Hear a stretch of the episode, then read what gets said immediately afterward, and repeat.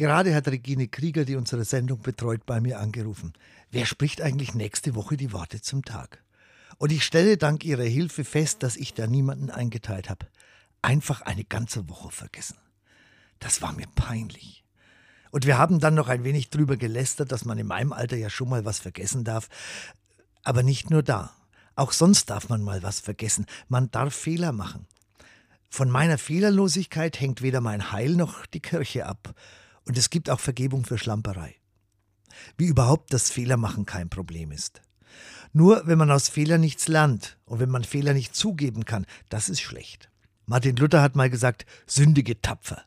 Ich übersetze das mal so, mach ruhig deine Fehler, dann merkst du, wie wichtig Vergebung ist und dann merkst du, wie viel du noch lernen kannst und dass Gott dich auch dann liebt. Aber jetzt ist gut für heute. Und für den Rest der Woche will ich ganz schnell alles liefern.